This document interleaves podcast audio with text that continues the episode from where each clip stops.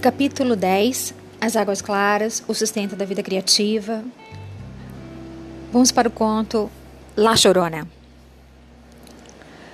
Um rico hidalgo, fidalgo, corteja uma moça pobre, mas muito bonita, e conquista seu afeto. Ela lhe dá dois filhos, mas ele não se dispõe a casar com ela. Um dia, ele comunica que vai voltar para a Espanha onde se casará com uma moça rica escolhida por sua família e que vai levar seus filhos para lá.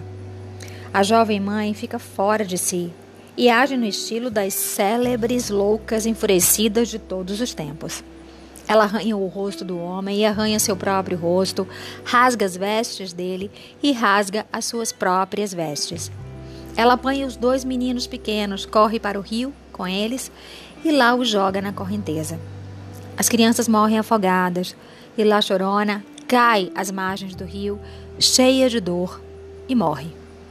O hidalgo volta para a Espanha e se casa com a mulher rica. A alma de La Chorona sobe aos céus. Lá, o porteiro mor diz que ela pode entrar nos céus, já que sofreu, mas que não pode lá entrar sem antes resgatar do rio as almas das duas crianças. E é por isso que se diz hoje em dia que La Chorona vasculha as margens dos rios com seus longos cabelos, que mergulha seus dedos compridos na água para arrastá-los no fundo à procura dos filhos.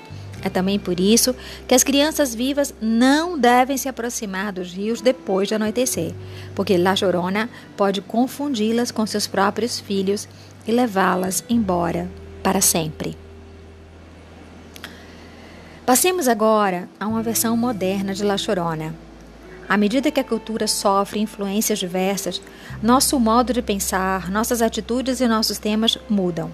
Muda também a história de La Chorona.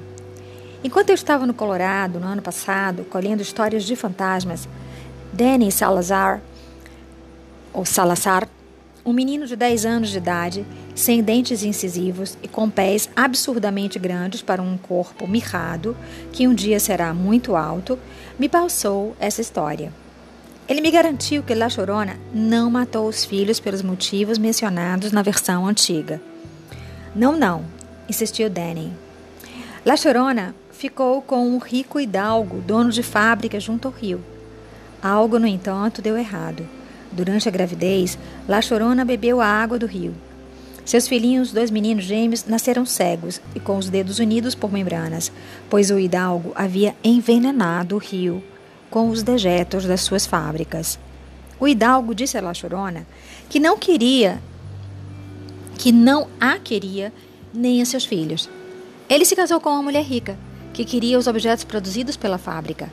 La Chorona jogou os filhos no rio porque eles iriam levar uma vida extremamente difícil. Depois ela caiu morta de tanta dor. Ela foi para o céu, mas São Pedro lhe disse que ela não poderia entrar enquanto não encontrasse as almas dos filhos. Agora, La Chorona procura o tempo todo por seus filhos no rio poluído. Mas ela mal chega a ver alguma coisa de tão escura e suja que é a água. Ora, seus longos dedos de fantasma varrem o fundo do rio. Ora, ela vagueia pelas margens chamando pelos filhos o tempo todo.